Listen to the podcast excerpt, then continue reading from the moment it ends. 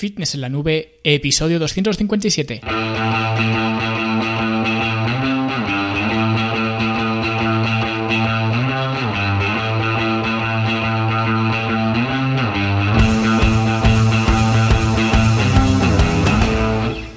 Bienvenidos a todos un viernes más aquí a vuestro podcast a Fitness en la Nube donde hablamos de fitness, de nutrición, de entrenamiento y donde cada viernes, cada semana os traigo las técnicas, consejos, estrategias, trucos y como lo queráis llamar para que construyáis un mejor físico y tengáis un estilo de vida más activo y más saludable.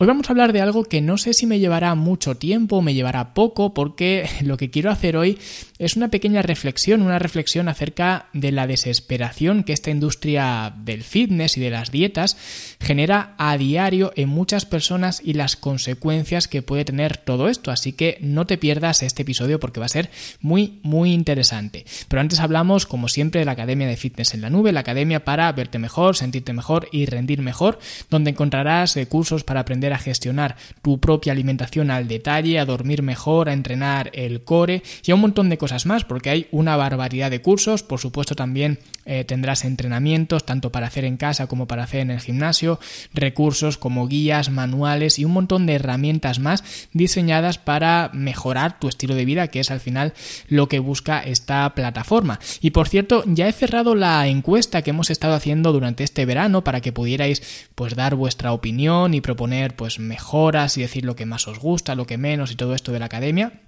Así que aprovecho para daros las gracias también a todos aquellos que habéis hecho la encuesta y hay bastantes cosas además en las que habéis coincidido muchos de vosotros, así que próximamente pues iremos aplicando eh, una serie de actualizaciones en base pues a estas eh, cosas que más os gustan, menos os gustan y, y, demás, ¿vale? Para intentar mejorar como siempre y optimizar la academia lo máximo posible e incluso es probable, no lo sé aún, pero quizás haga un episodio del podcast hablando precisamente de estas cosas que la gente ha ido pidiendo, porque hay algunas cosas que me resultan curiosas y mi opinión eh, sobre todo esto, porque creo que le puede venir bien a mucha gente, no solamente a la gente que está dentro de la academia, sino también a gente que ni siquiera está, está en ella, ¿vale? A cualquier oyente del, del podcast. En cualquier caso, ya volvemos con el calendario habitual y vamos a comenzar un nuevo curso de nutrición aplicada. Y esto es muy importante. Este curso ya digo, va a ser un curso clave, un curso esencial dentro de la academia porque además responde a una de las cosas que más habéis pedido en esta encuesta, que es cómo gestionar un plan de alimentación de forma práctica, porque hasta ahora, los que ya estáis en la academia ya lo sabéis, hay dos cursos en la academia, uno es más básico y otro es más avanzado, donde os explico cómo diseñar un plan de alimentación de forma más teórica, por así decirlo. Hay también práctica, pero bueno, la práctica a su vez es teórica, ¿no? Pero si queríais verlo de forma práctica, que es lo que queríais en, en la encuesta que me habéis pedido muchos, ¿no? pues no lo había, ¿no? Y esto es lo que vamos a hacer en este curso. Me voy a meter directamente en la cocina y os voy a enseñar cómo de simple es gestionar vuestra alimentación. Así que esta semana eh, que entra vamos a empezar con la primera clase y os animo a todos a ver este curso que como ya os he dicho va a ser uno de los cursos clave dentro de la academia. ¿Vale? Y para todos los que aún no sois alumnos o alumnas, pues fitnesslanube.com y ahí tenéis toda la información sobre cómo comenzar. Y nada, ahora sí vamos a lo que nos toca hoy, que la verdad no sé ni siquiera cómo llamar el episodio porque no es un tema que a mí se me haya ocurrido o un tema del que yo quisiera hablar. Es un tema que me molestó un poco cuando lo leí, cuando leí un, comentario ¿no? que me dejaron en un episodio anterior del podcast, o más que molestarme, no es que me molestara, pero me sorprendió que la gente o que alguna gente tuviera quizás tan poca empatía y sobre todo que fuera tan ignorante de saber lo que pasa realmente en el mundo, porque mucha gente vive en su burbuja y no sabe lo que ocurre fuera de esa burbuja. Y para no liarme mucho a hablar sin que sepáis de lo que estoy hablando, voy a leeros el, comentario que me dejaron eh, que es un eh, me dejaron un comentario en el episodio 248 donde hablé de las verdades del mundo del fitness. Y este comentario viene a colación y os, resumo un poco para que entendáis el contexto del por qué viene ese comentario pues viene a colación de una historia que conté eh, de cuando yo estaba yo en un, en un gimnasio y una mujer vino porque quería perder grasa corporal y quería saber pues cuál era la clase colectiva que teníamos en el catálogo del gimnasio que más grasa lograra perder ¿vale? La que más calorías gastara, la que más grasa se, se, perdiera en esa clase. Y yo le dije que la grasa corporal era un tema donde la alimentación era fundamental, así como pues el cambio de hábitos, etcétera, ¿no? Un poco lo que digo cada semana en el podcast. Y que si quería apuntarse a una clase, que se apuntara pues a la clase que más le gustara, ¿vale? De todo el catálogo que había, pues a la que más gracia le hiciera, pues yo le expliqué pues algunas, digamos, lo que en lo que constaba o lo que se basaba alguna de las clases, porque los nombres muchas veces la gente no entiende lo que, lo que son, y de hecho a mí me cuesta porque cada día salen clases nuevas, ¿no? Entonces que se apuntara a la clase que más le gustara, pero que no escogiera una clase u otra porque se quemara más o menos grasa, ¿no?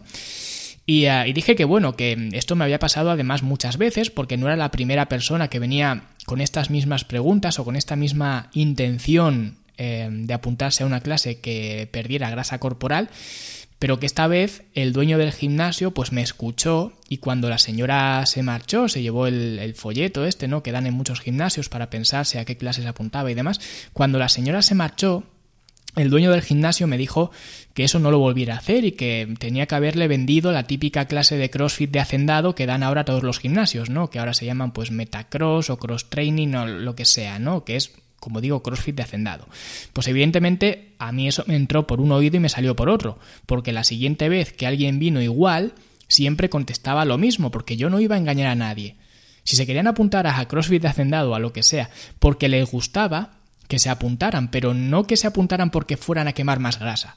En cualquier caso, esto lo digo para que se vea que lo particular que a mí me ocurrió con esa mujer, que por eso lo conté en ese, en ese episodio, fue que el dueño del gimnasio me escuchó. Pero eso es lo único que tiene de especial esta historia. Pero esa situación me ha pasado muchas veces y cualquiera que esté de cara al público en un gimnasio o en un, en un centro de un nutricionista o lo que sea, cara al público, eh, digamos, con estos, con gente con estos problemas, sabe que lo que digo es cierto y que muchas personas entran al gimnasio buscando la actividad que más grasa les haga perder.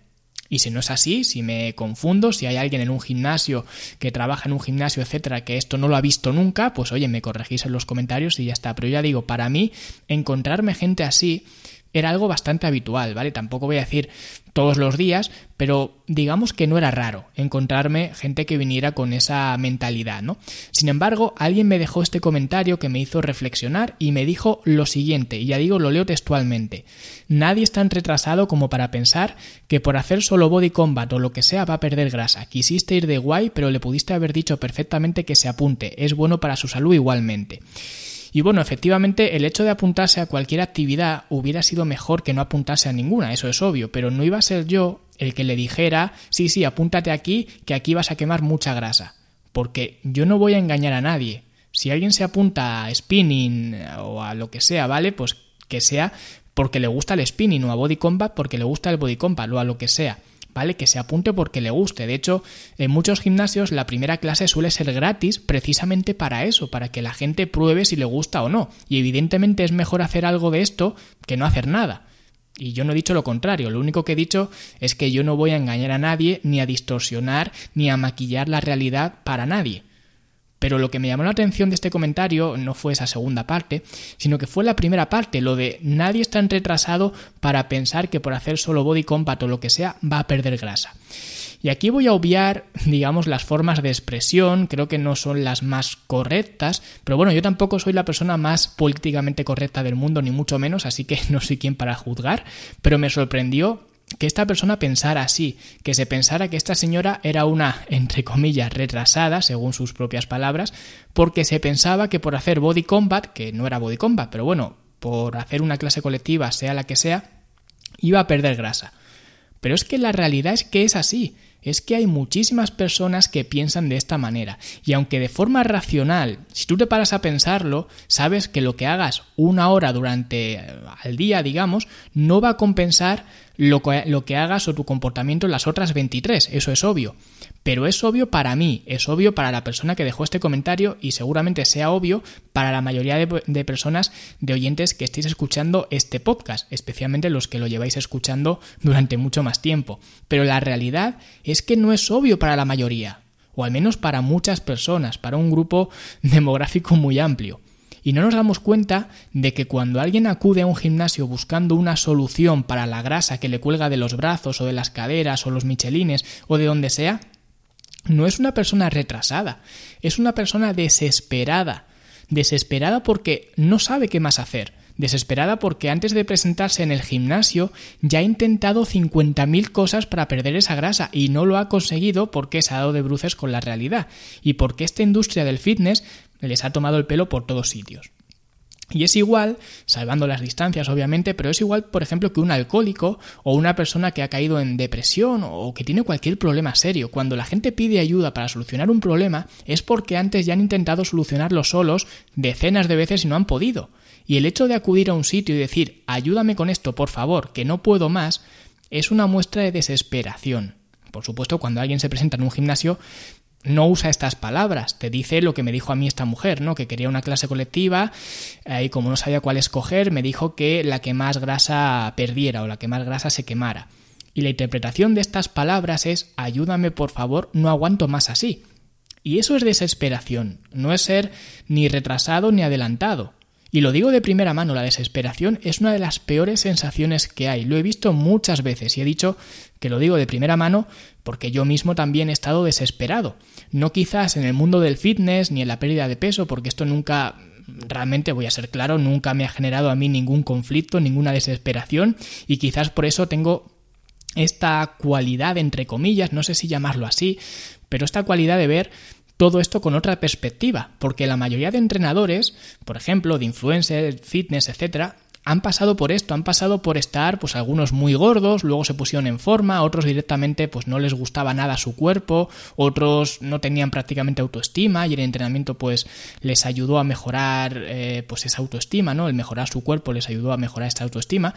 Esto es algo habitual en esta industria y no es ni bueno ni malo, no estoy criticándolo ni mucho menos. Simplemente estoy diciendo que en mi caso nunca ha sido así, nunca ha sido algo que me preocupara.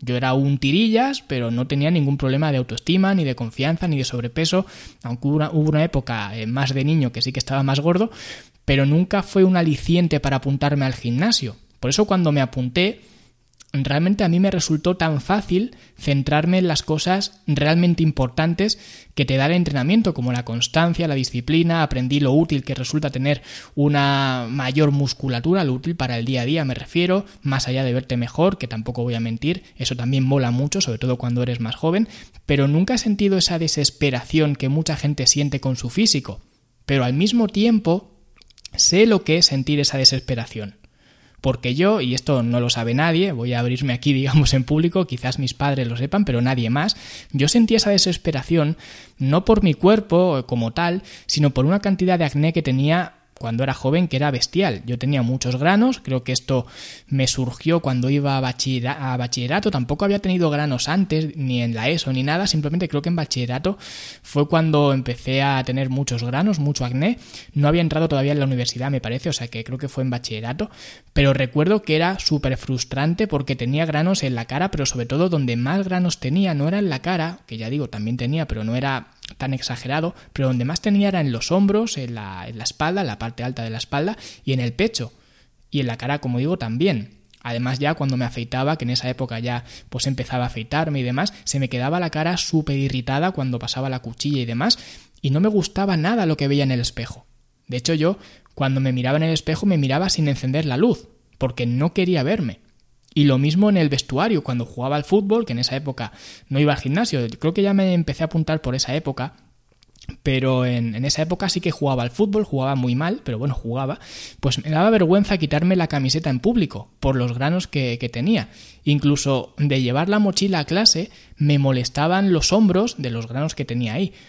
Y yo recuerdo que intentaba de todo para solucionarlo. Un montón de cremas, de geles corporales, de champús incluso también, que puede parecer que no tiene nada que ver, pero bueno, decían por ahí que cuando te lavas la cabeza en la ducha, pues como te caía el champú, ¿no? la espuma del champú que te aclaras, pues eh, algunos champús provocaban acné, no sé qué, incluso probé sulfato de cobre, que no sé quién decía que eso era bueno para los granos o, o lo que sea, ¿no? Bueno, pues mi madre todos los días dándome sulfato de cobre, creo que era sulfato de cobre, no, no me acuerdo ya. Pero en fin, todo lo que había lo probé. Y lo probé por desesperación. Yo me metía en los foros eh, de internet, que además por esa época también fue cuando empecé a tener internet, no tenía antes, pero allí en bachillerato creo que fue cuando empecé a tener internet, pues me metía en los foros que había por ahí, además había también algunos hilos en foro en femenino y cosas de estas, ¿no? Y había en, en, esos foros gente con acné y ahí la gente pues contaba sus experiencias, pues yo he probado esto y a mí me ha ido bien, yo he probado esto y a mí me ha ido mal, ¿no? Y así me fui haciendo pues con un arsenal de cosas contra los granos y lo probaba todo. Y hay quien pueda pensar, pues hay que ser retrasado para pensar que mojar un algodón en sulfato de cobre y restregártelo por los granos te va a quitar el acné. Y de nuevo, no es por ser retrasado, al menos yo no me considero retrasado, pero estaba desesperado. Y quien no ha sentido nunca esa desesperación nunca lo llega a comprender. Por eso estoy seguro que la persona que dejó ese comentario nunca ha sentido esa desesperación de creerse cualquier cosa. Porque si lo hubiera sentido no hubiera llamado a esa señora retrasada, porque es que la, la, desesperación te hace hacer cosas o creer cosas que de forma racional nunca hubieras creído.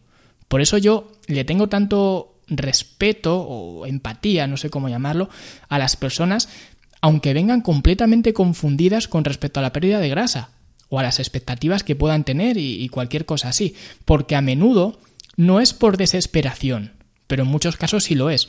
Cuando una persona ha probado la dieta de la piña, la dieta de la alcachofa, se ha hecho vegana buscando perder peso, que esto es algo también muy común, que hice de hecho un episodio hace tiempo de una señora así, es un caso real, ¿vale?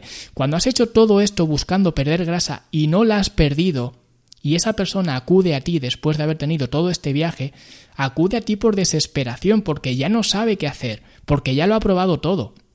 Y esa gente existe o existimos, porque ya digo, yo también sufrí esa desesperación hace años. Así que con este episodio quiero dirigirme tanto a las personas como la que dejó el comentario que prácticamente se reía de las personas que entran al gimnasio con esa mentalidad y decirles que esto ocurre, que la realidad es así, que muchas personas se sienten de esta manera y que necesitan ayuda, y que la solución no es aprovecharse de, de su desesperación para venderles cualquier cosa, aunque esa cosa vaya a ser buena para su salud, como decía el comentario, porque eso es como si a mí me recomiendan una crema para los granos y no me quita los granos, pero me hidrata mucho la piel o lo que sea. Puede ser muy buena para la piel, pero los granos siguen ahí, que es lo que a mí me desespera. Entonces voy a seguir desesperado. Pues es igual que si una de estas personas que vienen desesperadas por perder grasa corporal las metes en una clase colectiva haciéndoles creer que esa clase colectiva es la solución a la grasa corporal. Y aunque puedan tener muchas mejoras a nivel cardiovascular o a nivel incluso social o lo que sea, de hecho ya hice un episodio hablando de cinco cosas que me gustaban de las clases colectivas, aunque puedan tener mejoras y, pueda tener una repercusión positiva, si su grasa corporal sigue ahí, se van a sentir igual de desesperadas. Porque en esos momentos tu única visión, y puede parecer absurdo, pero es así, lo único que te preocupa es el problema que tienes. En mi caso era el acné, que en el caso de esta señora pues era la, grasa corporal. Y el problema que hay es que allá donde hay una persona desesperada, hay otra persona frotándose las manos y dispuesta a aprovecharse de esa, de esa desesperación. Porque imaginaos que yo a la señora que vino en ese momento al gimnasio le digo que la pérdida de grasa no es una cuestión de qué clase colectiva escoger, sino, bueno, pues que hay que hacer un trabajo más amplio de cambio de hábitos, de alimentación, de implementar, por supuesto, también trabajo de pesas, etcétera. Y esa persona dice, vale, pues me resulta razonable lo que me has dicho, me lo voy a pensar, ¿vale? Que fue lo que hizo cuando le di el, folleto, ¿no? Me lo voy a pensar o voy a comparar precios con otro gimnasio o lo que sea. Y se va al gimnasio de al lado donde les hace la misma pregunta que ha hecho en, mi gimnasio donde estaba yo. Y el del gimnasio de al lado le dice, pues sí señora, para quemar grasa tenemos esta clase colectiva que va de 10, em, esto funciona muy bien y la gente está muy contenta y se quema mucha grasa y quemamos no sé cuántas calorías por cada sesión que hacemos. Eso es aprovecharme de la desesperación. O al menos yo lo veo así, a lo mejor vosotros lo veis de forma diferente. Yo lo veo así, yo lo veo aprovecharme de la desesperación de esa mujer. Y lo que yo no quería aunque le pudiera haber vendido una clase colectiva cualquiera porque fuera buena para su salud, yo no quería convertirme en la persona del gimnasio de al lado, que lo del gimnasio de al lado es una metáfora, no había ningún gimnasio al lado, pero es para que se entienda, porque las personas que vienen desesperadas vienen con la cartera abierta de par en par y realmente vienen diciendo toma mi dinero. Y eso es muy goloso para mucha gente. Y yo, por ejemplo, en esa época de los granos, ya había empezado a trabajar todos los veranos, ¿vale? O bueno, de hecho sería el primero o segundo año que empezaba a trabajar en un almacén Y era algo bastante sacrificado porque todos mis amigos, bueno, pues estaban de cachondeo por ahí todo el verano y yo me tenía que levantar a las 7 de la mañana todos los días. Eso sí, luego en invierno pues era el capitán general porque hacía bastante dinero en, en tres meses o tres meses y medio. Pero si en esa época alguien me hubiera dicho, mira, si me das todo tu dinero, todo el dinero que recaudas en el verano, yo te quito los granos. Yo se lo hubiera dado. Y mira que me costaba trabajo ganar cada euro pero se lo habría dado encantado porque yo estaba deseando quitarme el acné y le habría vendido mi alma al diablo si hubiera falta, si hiciera falta, para poder quitármelo. Así que como digo, quiero dirigir este episodio a esas personas que piensan que esta desesperación es de retrasados y que tengan un poco de empatía porque esto existe y existe en cualquier ámbito, en la pérdida de peso, en el acné, en la gente que quiere ligar y no lo consigue, en la gente que busca trabajo y no lo encuentra. La desesperación existe y no se la deseo ni a mi peor enemigo. Y por otro lado también quiero dirigirme a las personas que están sufriendo desesperación por cualquier cosa. Y que sepáis que no estáis solos, que muchos la hemos sufrido y que a lo mejor nos toca incluso sufrirla en algún momento de la vida más adelante y que intentéis, aunque sea muy difícil, y lo sé por experiencia que es muy difícil, intentar mantener la cabeza fría y tomar decisiones lo más racionales posibles. Porque si ya de por sí en un estado normal somos muy emocionales a la hora de tomar decisiones, la gente se piensa que no, que somos racionales, pero esto es falso, somos emocionales, luego intentamos utilizar la lógica para justificar las decisiones que hemos tomado, pero eso es porque somos emocionales. Pues esto es un estado normal, pero ya cuando estamos desesperados somos radicalmente emocionales. Y eso es lo que hay que evitar, o al menos bajo mi experiencia, y ahora viendo las cosas con retrospectiva, ¿no? De cuando pues me ocurría este problema, por así decirlo, pues es lo que pienso. Así que intentad solucionar el problema de la forma más sostenible posible. Si alguien está desesperado por perder grasa, que sería un poco pues lo más cercano a, este, a este podcast, ¿no? A la temática de estos podcasts que yo hago, no te voy a decir que te apuntes a la academia, porque esto sería justamente pues aprovecharme de esa desesperación que, tienes, pero tienes más de 200 episodios aquí hablando de, de, estas, de estos temas, de, de, la pérdida de grasa, de la construcción de masa muscular, de hábitos saludables, etcétera.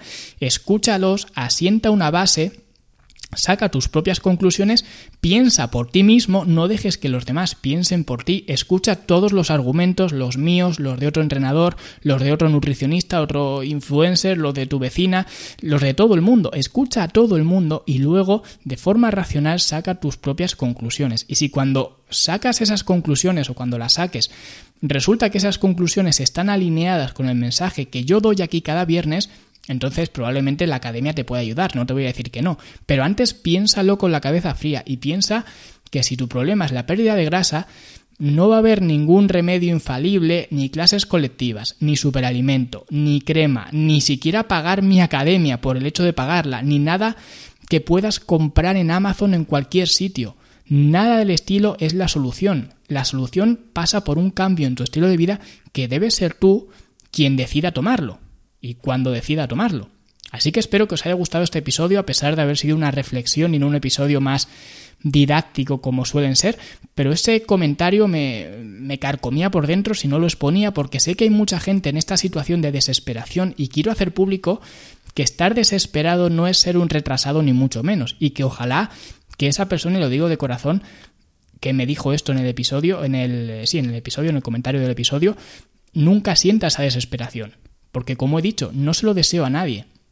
Y nada, muchas gracias por escuchar el episodio, muchas gracias por vuestros comentarios, hasta por este tipo de comentarios, porque siempre me gusta leeros en, en iBox, en mi web, en donde sea. Así que muchas gracias por vuestros me gusta y comentarios en iBox, por vuestras valoraciones de 5 estrellas en Apple Podcast, por escucharme en Spotify o donde quiera que me escuchéis.